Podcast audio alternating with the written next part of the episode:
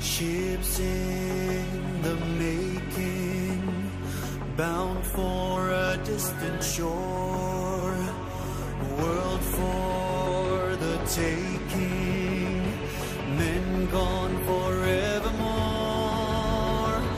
boarding and setting sail. Sexto Continente. Dirigido por el obispo de Orihuela Alicante, Monseñor José Ignacio Munilla.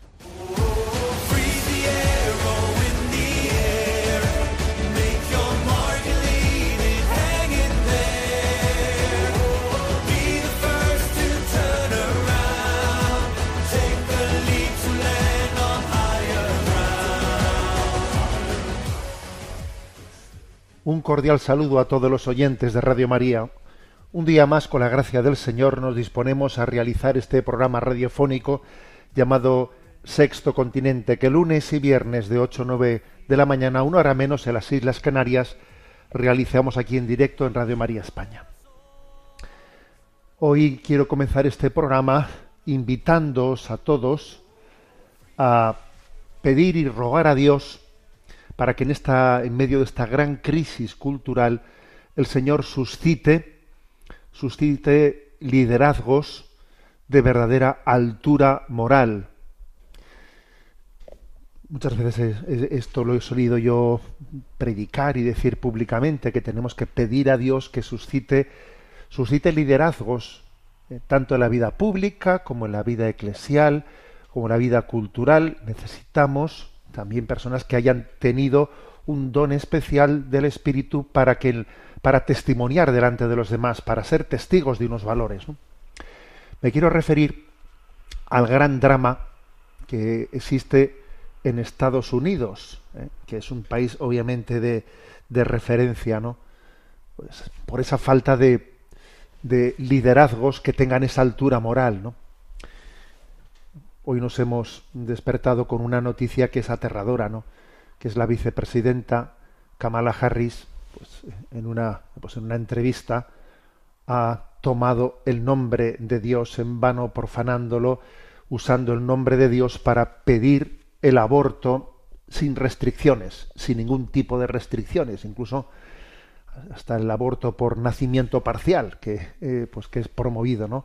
por el Partido Demócrata por el nacimiento parcial, que significa la posibilidad de que alguien, pues en, el propio parto natural, antes de que el niño nazca completamente, ¿no? en, mitad del parto, se le pueda decapitar al niño y ahí se ha admitido el aborto por nacimiento parcial. Bueno, pues Kamala Harris, la vicepresidenta de Estados Unidos, del Partido Demócrata, pues dice, ¿no? que es una vergüenza que en este año del Señor Jesucristo 2023 la gente está intentando hacernos retroceder, ¿no? Entonces, invocar a Jesucristo, ¿no? Invocar a Jesucristo para proclamar, ¿no? Que, es una vergüenza que alguien intente resistirse, ¿no? Pues al aborto pleno, eh, al aborto libre, es una barbaridad, ¿no? Es una barbaridad. Y por otra parte, claro, tenemos, pero ¿qué alternativa se está presentando en Estados Unidos, ¿no?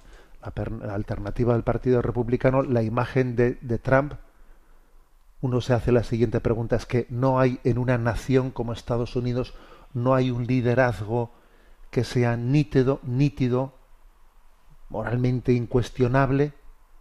Es que, es que la alternativa a esa, a ese, a esa agenda malévola, ¿no?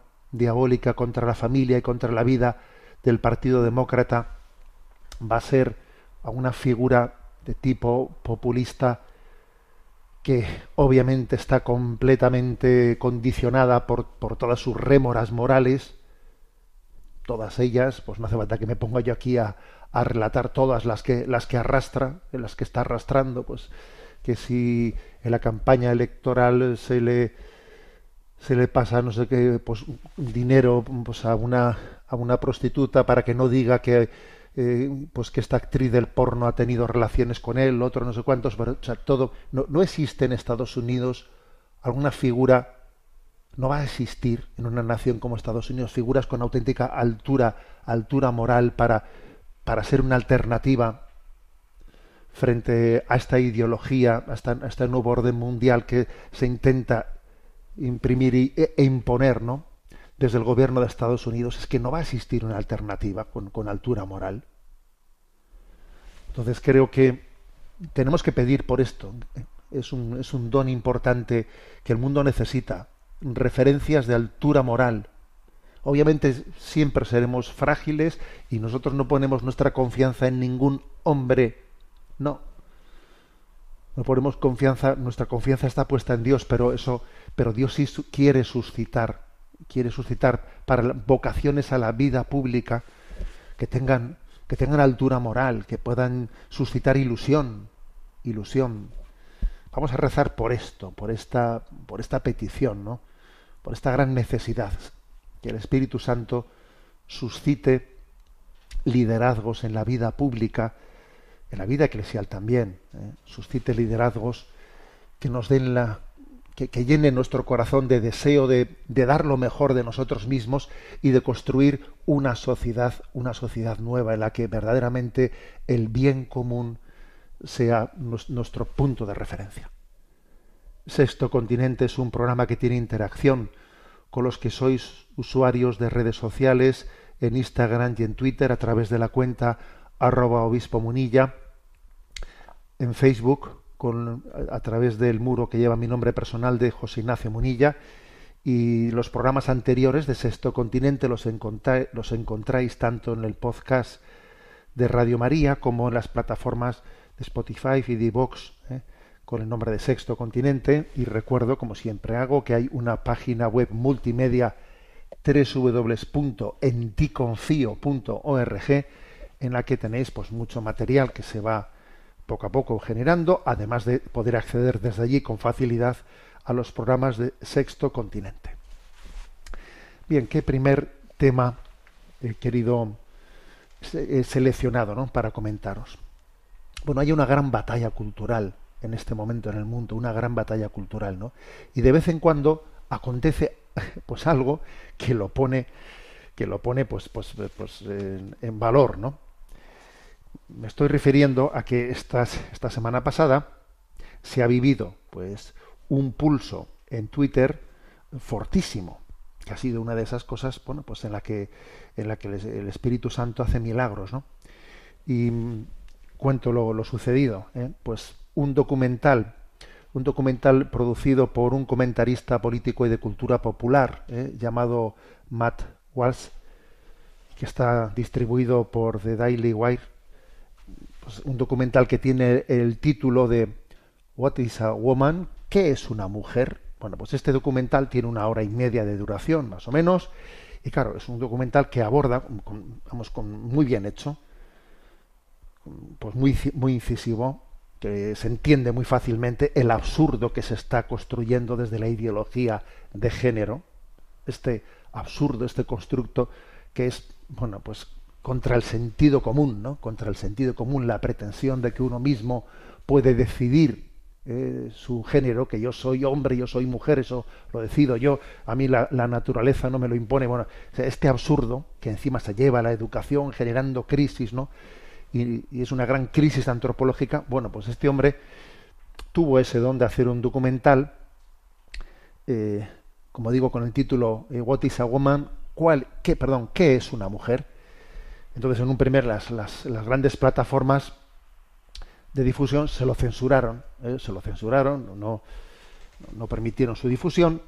Y entonces el, el, 1 de junio de este mes, que además todos sabemos que el 1 de junio pues es un, un mes, el mes del Sagrado Corazón, por desgracia, ¿no? se ha convertido en un mes en el que eh, pues eh, la, la, gran reivindicación del orgullo gay, de, del mundo LGTB, de toda esta visión ¿no? antropológica eh, alternativa ¿no? frente a la antropología natural, pretende hacer, hacer un alarde el mes de junio. ¿no?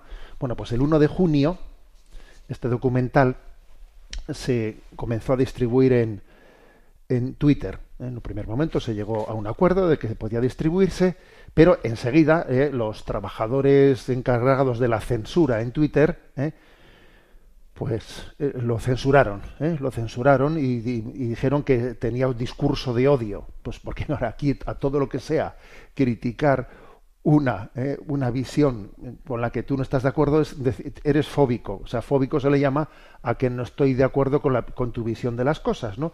Entonces Twitter empezó a, a censurarlo. Claro, y entonces, pues en ese momento se ha producido una gran batalla en la que se ha, se ha acudido al, al nuevo dueño de Twitter, Elon Musk, ¿eh? Se ha acudido también que es una persona excéntrica donde las haya, ciertamente, pero es cierto que hace bandera del liberalismo, de, de, la no censura, de la no censura, entonces se ha, se ha acudido a Elon Musk y el cual, bueno, pues ha desautorizado ¿no? a los censores de Twitter y ha pedido que se difunda libremente, incluso ha mandado un mensaje a redes sociales Elon Musk diciendo que todos los padres deberían de ver este documental. Entonces, claro, ha tenido una difusión tremenda, ¿no? Y entonces en una semana este documental lo han visto 200 millones de personas, que se dice fácil, ¿eh? 200 millones de personas. Por el momento está en inglés, aunque también hay versiones subtituladas en español, y ciertamente es un poquito de eh, pues una tortura eh, pues estar leyendo los, subtítulos y obviamente pues cuando se traduzca un español pues, vamos cuando cuando se doble eh, al español pues lo podrá disfrutar mucha más gente también del mundo hispano no pero ya la, la, difusión que ha tenido pues desde el 1 de desde el 1 de junio es sorprendente ¿no? que en una semana 200 millones de personas vean, vean este documental porque de repente algo se le ha escapado a la censura, algo se le ha escapado al, pensamiento único, ¿no? Y claro, es tremendo, ¿no? Es, es impresionante. Entonces, eh, sencillamente, lo que él aborda son cuestiones relacionadas con el movimiento transgénero, ¿no? Y continuamente él va haciendo la pregunta, oiga, ¿qué es una mujer? ¿Me puede usted responder qué es una mujer? Pues entrevista a una variedad de personas, incluidos políticos, médicos, un profesor, un terapeuta, y siempre les pregunta, pues, ¿me puede usted definir qué es una mujer? Entonces, claro, son incapaces, son incapaces, de, nadie es capaz, ¿no? Va a las universidades, pregunta a un profesor especialista en transgénero, no sé qué, ¿me puede usted definir qué es una mujer? Entonces, como mucho, la, la, respuesta, en una especie de ¿eh? respuesta circular, dice, bueno, mujer es el, el, que alguien tiene sentimiento de ser mujer. Si tú tienes sentimiento de ser mujer, eres mujer, ¿no? Y le dice, oiga, pero usted podría darme una respuesta en la que lo que pregunto no esté en la misma respuesta, porque entonces esto es una respuesta circular, ¿no? Es una tautología que se dice, ¿no? O sea, no, me está respondiendo. Decir que, mm, que ser mujer es el sentimiento de serlo, es que es una... Eh, no, me está definiendo el, el, ser de las cosas, ¿no? Cuando él pregunta y pregunta, llega un momento en el que va ante ante el, eh, pues el profesor de estudios de mujeres, género y sexualidad de la Universidad de Tennessee, y entonces le pregunta de nuevo por esto, y claro, cuando él le presiona para que le responda de qué es, o sea, cuál es la realidad, ¿no? Pues entonces el profesor le manifiesta en la entrevista, oiga, me siento incómodo con usted. Le dice, me siento realmente incómodo con ese lenguaje, con esa pretensión de usted de llegar a la verdad suena real y profundamente transfóbico para mí. Y si sigues investigando, vamos a detener esta entrevista. Eh, entonces, estamos hablando con el profesor de la Universidad de Tennessee, máxima, eh, máxima autoridad de, de, todo el mundo, ¿no? Del de, de, la teología queer de, género, etcétera, y entonces él dice, cuando tú me dices que, que es la verdad de ser hombre o ser mujer, me estás hiriendo, eso es transfóbico para mí hablar de verdad, ¿eh? hablar de verdad es hiriente. Y si sigues preguntándome por la verdad, vamos a terminar esta, esta conversación. Vamos, es impresionante el documental. ¿eh? Bueno, conversa también en este documental, ¿eh? pues eh, el autor con mujeres que se han visto obligadas a competir con atletas biológicamente masculinos y que sin embargo se identifican con mujeres y que esto les ha excluido a esas atletas femeninas pues de, poder eh, de poder aspirar a ninguna a ningún podio claro porque siempre han ido ganando en las pruebas pues pues las transgénero no entonces claro es impresionante. A mí, a mí lo, os voy a decir que lo que lo, que más me ha llamado la atención es cuando este hombre dice, bueno, esto será esta, epidemia de, de, perder el sentido común de esta manera, ¿no? acontecerá en todo el mundo. Y entonces en su documental coge el avión y se va a Kenia. Y en Kenia, allí visita a una tribu de los Masai. Y claro, es, una, es un momento que es precioso, ¿eh? que es precioso, porque claro, en ese momento eh, os podéis imaginar el hombre allí con los Masai preguntándole, preguntándole, oiga, eh, y entonces una mujer, ¿ustedes creen que, que un hombre se puede cambiar y puede pasar a ser mujer? Y claro, los, los de la tribu Masai le dicen, ¿cómo, ha dicho? ¿Cómo ha dicho usted? se quedan perplejos de que le pregunte eso, ¿no? Oiga, es que en Estados Unidos dicen que si yo quiero puedo ser hombre, puedo ser mujer. Y claro, los, y los de la tribu de Masai se quedan mirándose, mirándose unos a otros con perplejidad, ¿no? Y diciendo, pero, pero entonces, eh, ¿qué, ¿qué, hace con el pene? ¿Qué hace con la vagina? Pero entonces, pero entonces puede ser madre o va a tener el niño, o sea, ¿cómo?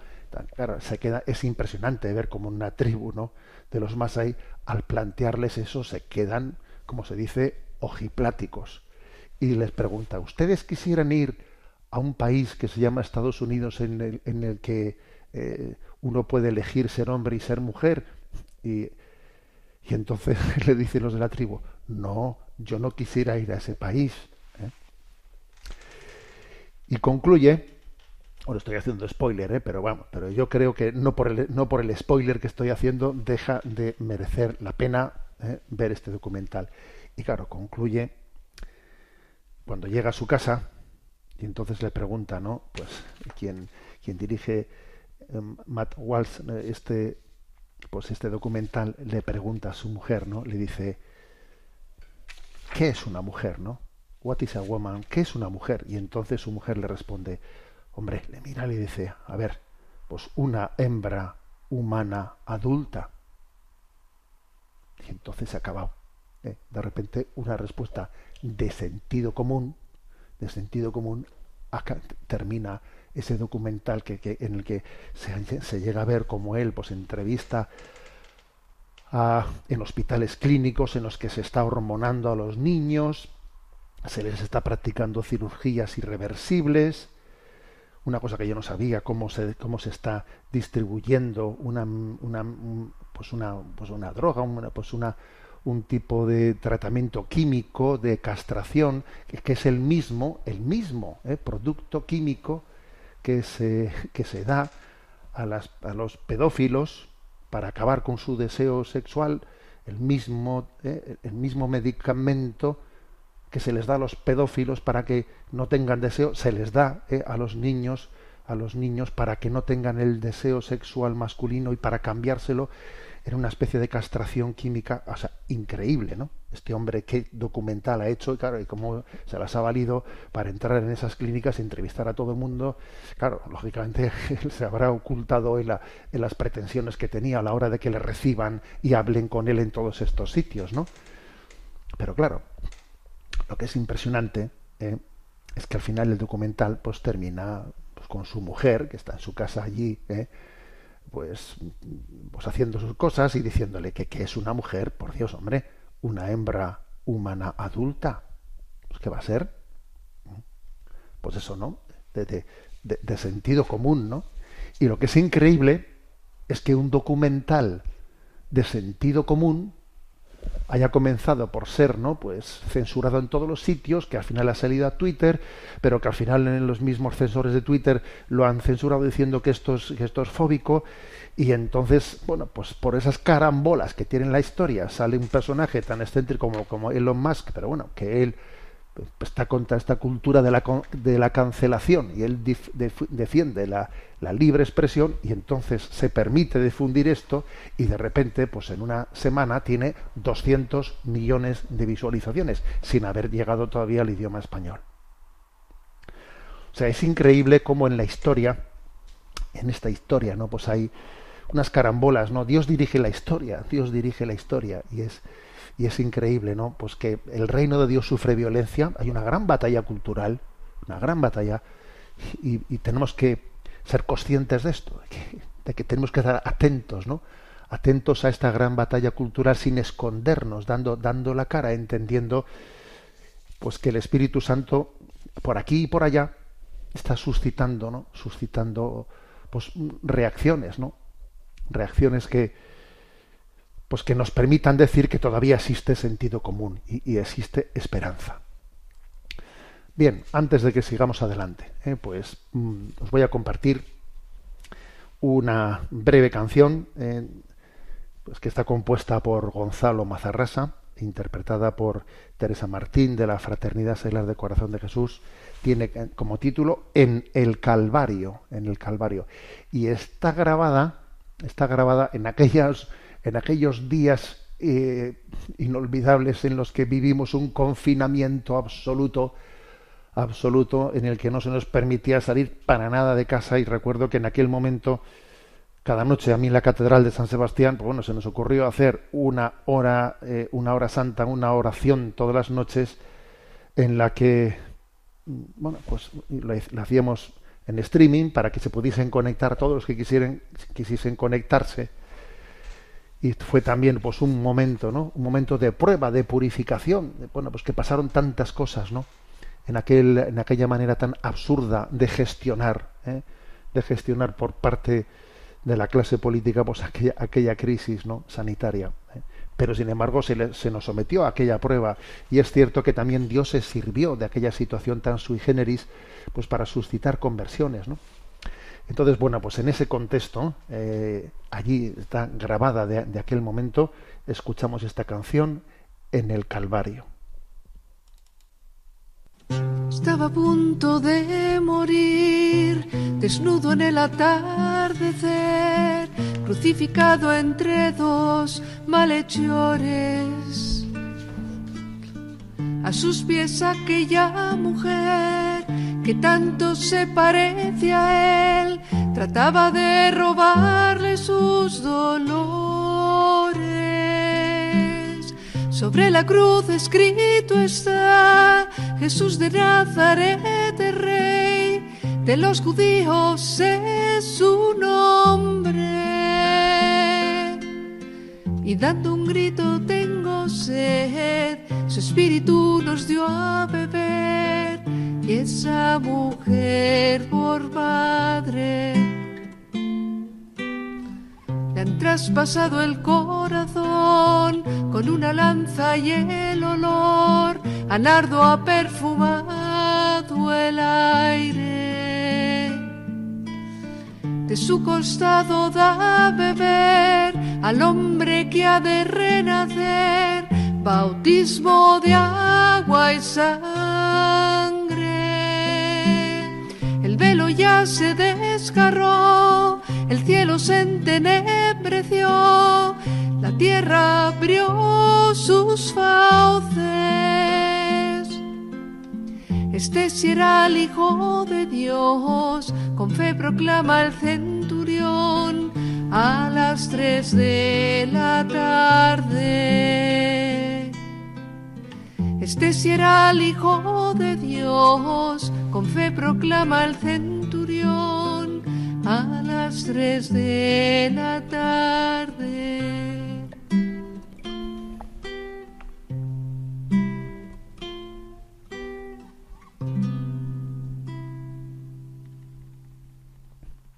Seguimos adelante en la andadura de este programa de Sexto Continente, en el que queremos desde la doctrina social de la Iglesia, desde esa perspectiva evangélica, tener una lectura eh, de, de lo que acontece en este mundo. Y quiero compartiros, también he hecho referencia a ese documental que se lanzó en Twitter el 1 de junio. ¿eh? Bueno, pues también quiero hacer referencia a un artículo publicado el 1 de junio que me parece muy interesante en Alfa y Omega de María Calvo Charro. María Calvo, que es la autora del libro Paternidad Robada, que también es el inspirador del cortometraje Padre, ¿eh? que, bueno, pues quienes sois seguidores de este programa y también de redes sociales, sabéis que también yo recientemente hice, ¿no? Pues una, pues una referencia a ese cortometraje padre que se busca fácilmente en redes, que es muy interesante, ¿no? Entonces, bueno, pues María Calvo publicó en Alfa y Omega un artículo, a ver, con un título mm, que es provocador, que es de romper esquemas, pero que claro, es muy interesante mm, luego desarrollarlo, o sea, ver el desarrollo y entender lo que aquí se plantea, ¿no? El título es El privilegio de no ser un hijo deseado. Por eso digo que el, eh, título rompe eh, esquemas, ¿no? Porque claro, parece que, pero hombre, si es que, que, es importantísimo, ¿no? Ser un hijo deseado, que nuestros hijos sean plenamente. Bueno, un momento, un momento. Vamos a, a, desmenuzar la cuestión, ¿no? El título, como digo, es El privilegio de no ser un hijo deseado. Eh, voy a ir leyendo párrafos y haciendo, y haciendo comentarios, ¿no? Entonces, lo, primero que, plantea, eh, plantea este artículo es que vivimos en una cultura del deseo, que es el deseo es el máximo valor convertido en ley, convertido en todo, ¿no? Dice así el primer párrafo. En los países llamados desarrollados, los hijos adquieren valor social y jurídico en la medida en que hayan sido deseados. Un embarazo no deseado es la justificación suficiente para eliminar la dignidad del no nacido y por tanto su derecho a la vida. Estamos ante la sublimación de los deseos en detrimento de la razón que cede radicalmente ante los sentimientos y las emociones. En estas circunstancias, para satisfacer nuestros deseos, todo lo técnicamente posible se convierte en moralmente lícito, incluida la mercantilización de la vida humana por vientres de alquiler, la consecución del hijo a través de una transacción económica, la renuncia al hijo que no se adapta a lo que habíamos soñado, programado o que llega con alguna tara o defecto genético o la orfandad de padre incluso antes de nacer, sustituyendo la genealogía por las tecnologías. Bueno, es decir, primera afirmación, estamos en una cultura del deseo en la que las cosas se valoran no por lo que son, sino por, porque si yo las he deseado o no las he deseado. Esto, esto es una exageración. No, no es una exageración. Esto es así. Tú tienes derecho a vivir si, si has sido deseado. Si no has sido deseado, no tienes derecho a vivir. Así, así de fuerte. ¿eh? Es, la realidad. Es el deseo ¿eh? que pasa a no ser el, el, pues el elemento determinante. Bueno, continúa adelante y profundiza el artículo en qué diferencia hay entre amor y deseo. Porque claro, aquí el gran drama es que se piensa uno que desear es lo mismo que amar. Y claro, pues eso no es así. Entonces dice, pero son muchas las mujeres, algunas en circunstancias absolutamente traumáticas, en una soledad absoluta, las que deciden seguir adelante con un embarazo no deseado. Mujeres que a pesar de las dificultades donan su cuerpo por amor para que sea habitado por una alteridad que las trasciende. En estos casos, el amor precede al deseo, el amor está por encima del deseo. Dos conceptos sobre los que existen gran confusión actualmente y que son diametralmente opuestos. Pues mientras el deseo consiste en tomar, el amor consiste en dar. El deseo, eh, como señala en una obra llamado El amor líquido, eh, Bauman, el deseo es centrípeto, mientras que el amor es centrífugo. O sea, el amor es salir para afuera y el deseo es todo para mí, ¿eh? dicho de otra manera. Continúo. El deseo produce placer y el amor produce felicidad. El deseo, el todo para mí, como mucho, produce placer. El amor, que es centrífugo, que es salir de ti mismo, produce felicidad. El deseo, continúo leyendo, consiste en pensar en uno mismo y es por ello autorreferencial y narcisista. El amor es pensar en el otro antes que en uno mismo. El amor genera plenitud, mientras que el deseo, como afirma un autor Recalcati, tiene esta característica nihilista de llevarnos de un objeto a otro sin que ninguno te termine de satisfacer, ¿no? Porque en el mito posmoderno de lo nuevo verificamos que la insatisfacción siempre es la misma, ¿no? Siempre es la misma. Bueno, pues como es un análisis, un análisis me parece que muy bien hecho para distinguir lo que es deseo y lo que es amor. ¿Qué ocurre? Que nuestra cultura confunde completamente hasta ambas cosas, ¿no? Entonces, tú ves allí, pues en una, eh, pues en toda esa, esa exhibición eh, de erotismo, te deseo, eh, como si fuese te amo. No, perdón. O sea, es que son dos cosas realmente distintas y cuando se confunden es dramático, es dramático. repito esas dos expresiones que me han parecido brillantes, las brillantes diciendo, a ver, el deseo es centrípeto, y como mucho produce placer. Y el amor es centrífugo y te, y te da la felicidad, porque lo curioso es que la felicidad solamente se alcanza cuando no se busca en sí misma, sino cuando tú te olvidas de ti y te entregas algo que merezca la pena. Entonces eres feliz cuando uno busca su placer, no es feliz. Tendrá un ratito de placer, pero no será feliz, ¿no? Bueno, sigue adelante este artículo y entonces dando un paso más, pues se dice, bueno, hay, por lo tanto, si existe un amor versus deseo, o deseo versus amor, lo mismo pasa en soñar la realidad versus acoger la realidad. O sea, la realidad es según mi sueño o la realidad es lo que es y yo tengo que acogerla. Dos, dos, dos escenarios muy distintos. ¿eh? Entonces dice, la diferencia entre el deseo y el amor marca otra nueva diferencia entre buscar al hijo perfecto a toda costa y acogerlo y acogerlo a pesar de las circunstancias, una de dos, o yo busco mi hijo perfecto o yo lo voy a coger a pasar de las circunstancias, cuando venga y como venga, con todos sus defectos e imperfecciones, que son manifestaciones de la originalidad de la vida y que nos humanizan.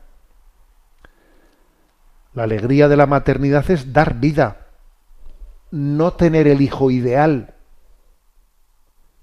Acoger supone renunciar a nuestros sueños omnipotentes de control supone aceptar el riesgo, subordinar nuestros proyectos a una nueva vida, ceder a nuestras expectativas y abrirnos a la sorpresa y a lo imprevisto, en muchas, en muchas ocasiones de forma heroica. ¿eh? Entonces, bueno, pues, claramente, eh, quien ha dado un paso más en este artículo para decir, bueno, es que una de dos, o tú planteas la existencia ¿no? como un acoger la realidad ¿eh? y, amar la realidad, ¿no? O pretender decir yo tengo que, construir una realidad según mis sueños y entonces la amaré. Si no se construye algo según mis sueños, yo no, yo no lo amo, ¿no? Según mis deseos, ¿no? Claro, son dos, son dos puntos de partida completamente, completamente distintos, ¿no? Entonces, la maternidad es dar vida, no tener el hijo de mis sueños, no. Es acoger, no es inventar o soñar, es acoger lo que hay, ¿eh? partir de la realidad, abrazarla plenamente y conformar tu vida a ella. Como veis es una objetividad, una, o sea, partimos de una objetividad, ¿no? Porque tenemos una cultura gravísimamente, ¿no? Pues infectada por el subjetivismo, por el relativismo, ¿no? Sigue adelante, ¿no? Este artículo y dice, hay una gran diferencia entre el hijo que nace libre, porque la libertad del ser humano requiere un comienzo indisponible, indisponible quiere decir no que no se puede disponer de él, que tú no lo puedes controlar. Y el que nace sometido a una relación de dominación. Porque yo, yo como es deseado por mí, lo domino yo, ¿no? Porque tiene un fin y un destino predeterminado. Dar sentido a nuestra vida, hacernos compañía en la soledad o intentar solucionarnos sufrimientos arcaicos enterrados en el subconsciente. Como señala el Comité de Bioética Español, ningún embarazo será capaz de satisfacer esa especie de tengo quiero un hijo que venga a satisfacer mis frustraciones, ¿no? El niño, cuando es buscado para colmar expectativas inconscientes, sin saberlo está secuestrado en el deseo de la madre. Madre mía, eh, vaya, vaya afirmaciones estas, ¿eh? Vaya afirmaciones estas. O sea que, ojo, que, todos tenemos que todos tenemos que, que, revisar esto. O sea, a ver si resulta ¿no? que yo tengo una maternidad posesiva, pues porque yo, eh, en el fondo, pues yo lo que quiero es que este hijo esté colmando ¿no? mi, pues mi, sentido de, tengo que estar acompañada, no, no soporto la soledad, ¿eh? no soporto la soledad o tengo inseguridades y entonces necesito que este hijo me dé me dé pues lo que lo que yo necesito para, para estar equilibrado a ver, eso no es un hijo. un hijo no es una especie de un hijo, un hijo de encargo para satisfacer tus inseguridades. Eso no es así.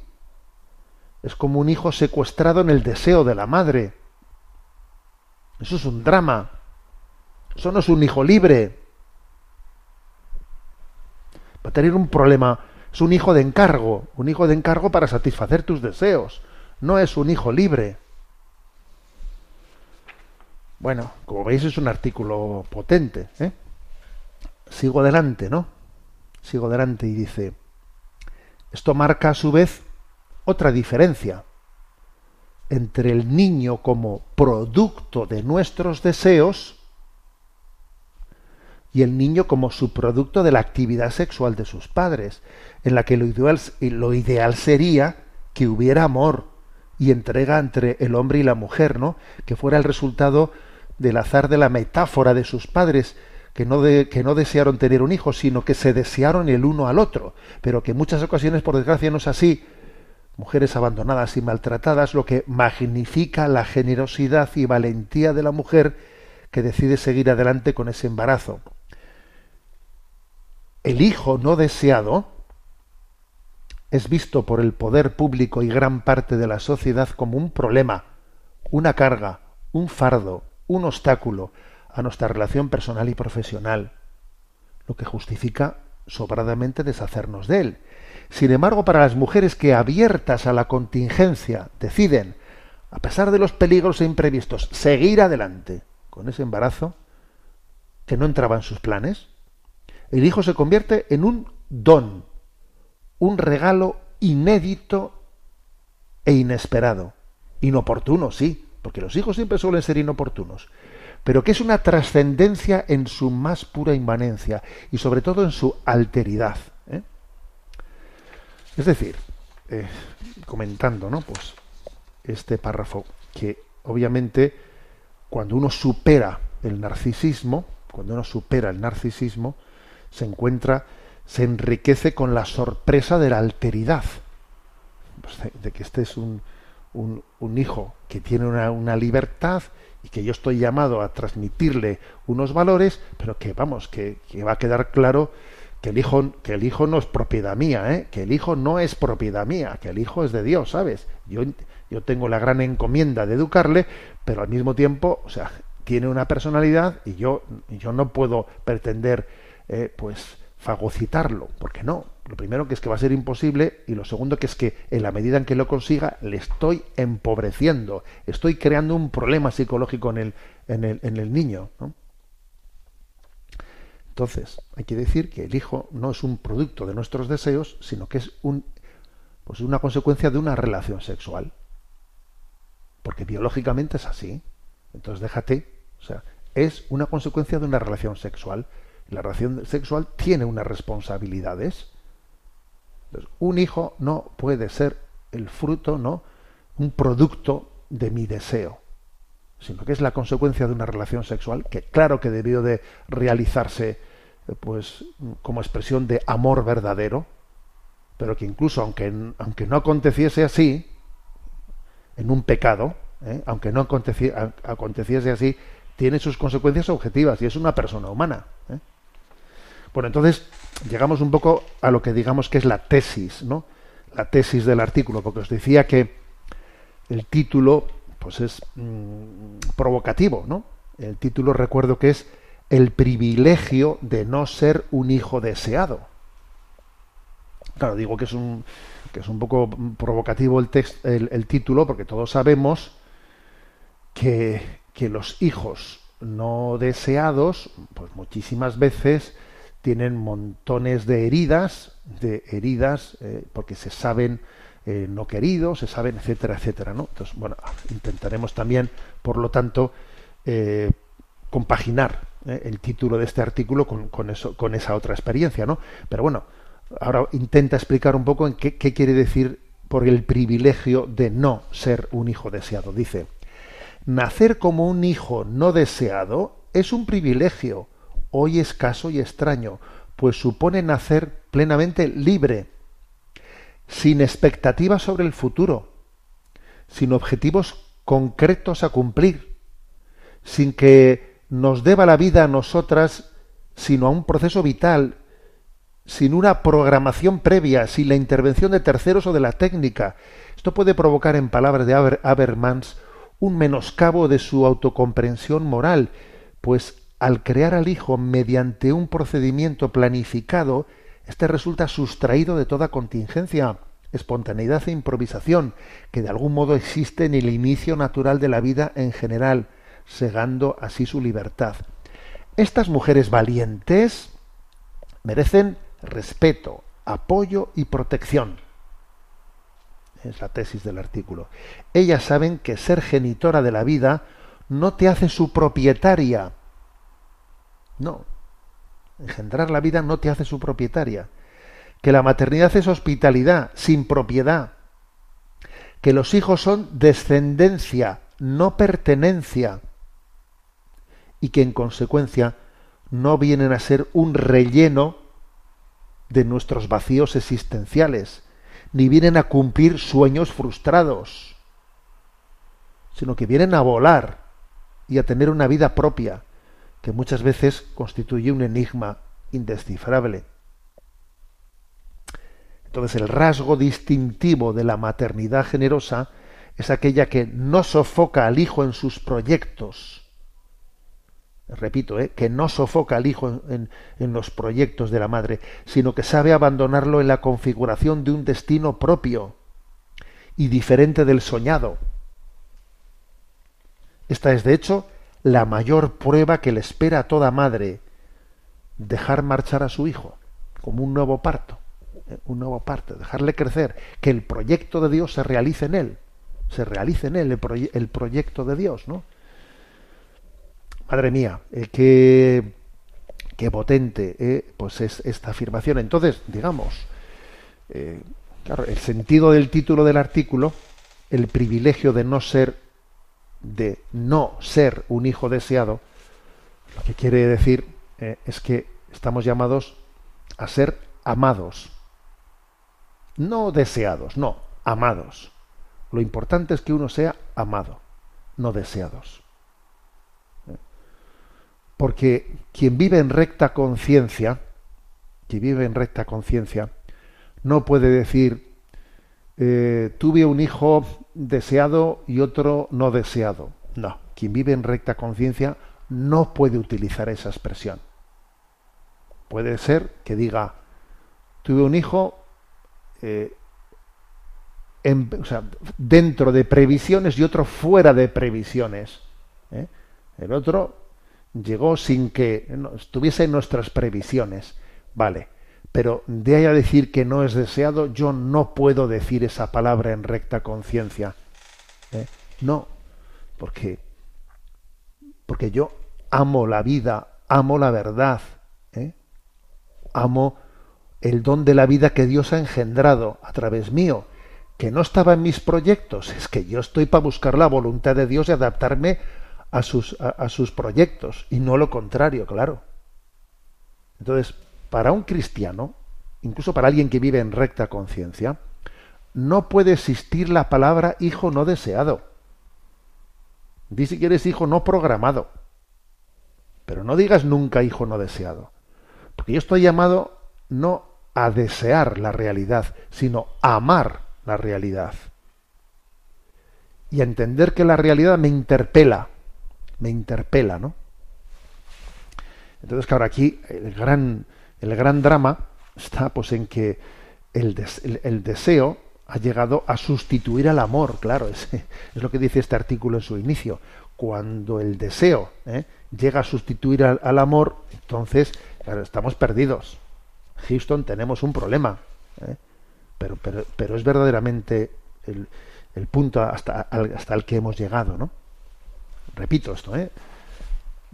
En, una recta conciencia y en la conciencia de un cristiano, no digamos, no cabe la expresión hijo no deseado. No cabe, no cabe.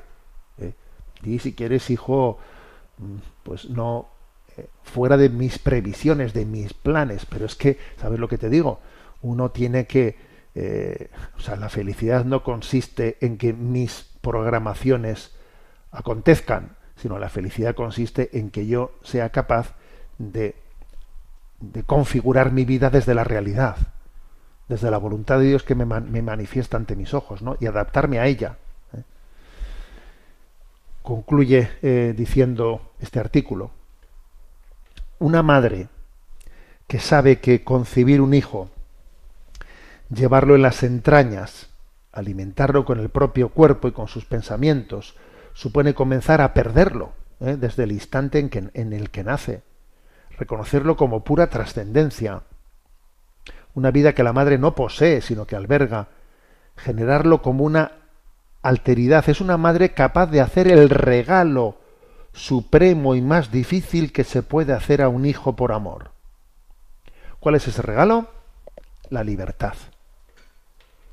O sea, una madre regala a su hijo la libertad.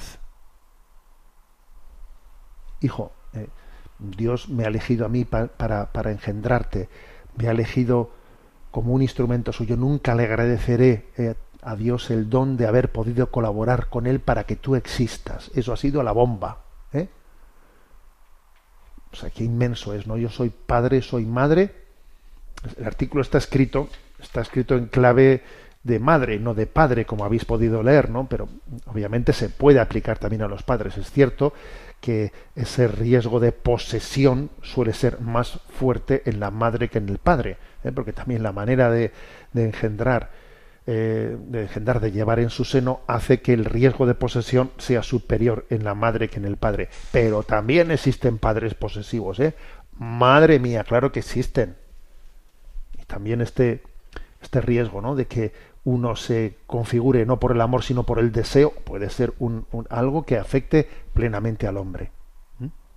Pero bueno, quizás el, el, artículo se centra en la madre porque es más emblemático, podríamos decir, ¿no? Entonces, concluye el artículo diciendo, ¿no? Bueno, que una madre que ha entendido esto, lo que, lo que este artículo está expresando, que ha entendido que este hijo, que este hijo es de Dios, que no es mío, ¿eh? y que yo no tengo yo no tengo el hijo pues para que para que me compense a mí, ¿no? Me compense de mis soledades y yo busque en mi hijo eh, satisfacer mis, mis frustraciones, que no, que no es así, que tienes que dar a tu hijo, entregarlo a la voluntad de Dios, ¿no? Dice, entonces, está llamada la madre a hacer a un hijo, eh, por amor, el mayor de los regalos. ¿Y cuál es? La libertad. La libertad de decir, hijo, tienes que seguir tu camino. Tienes que seguir tu camino. Tienes que seguirlo.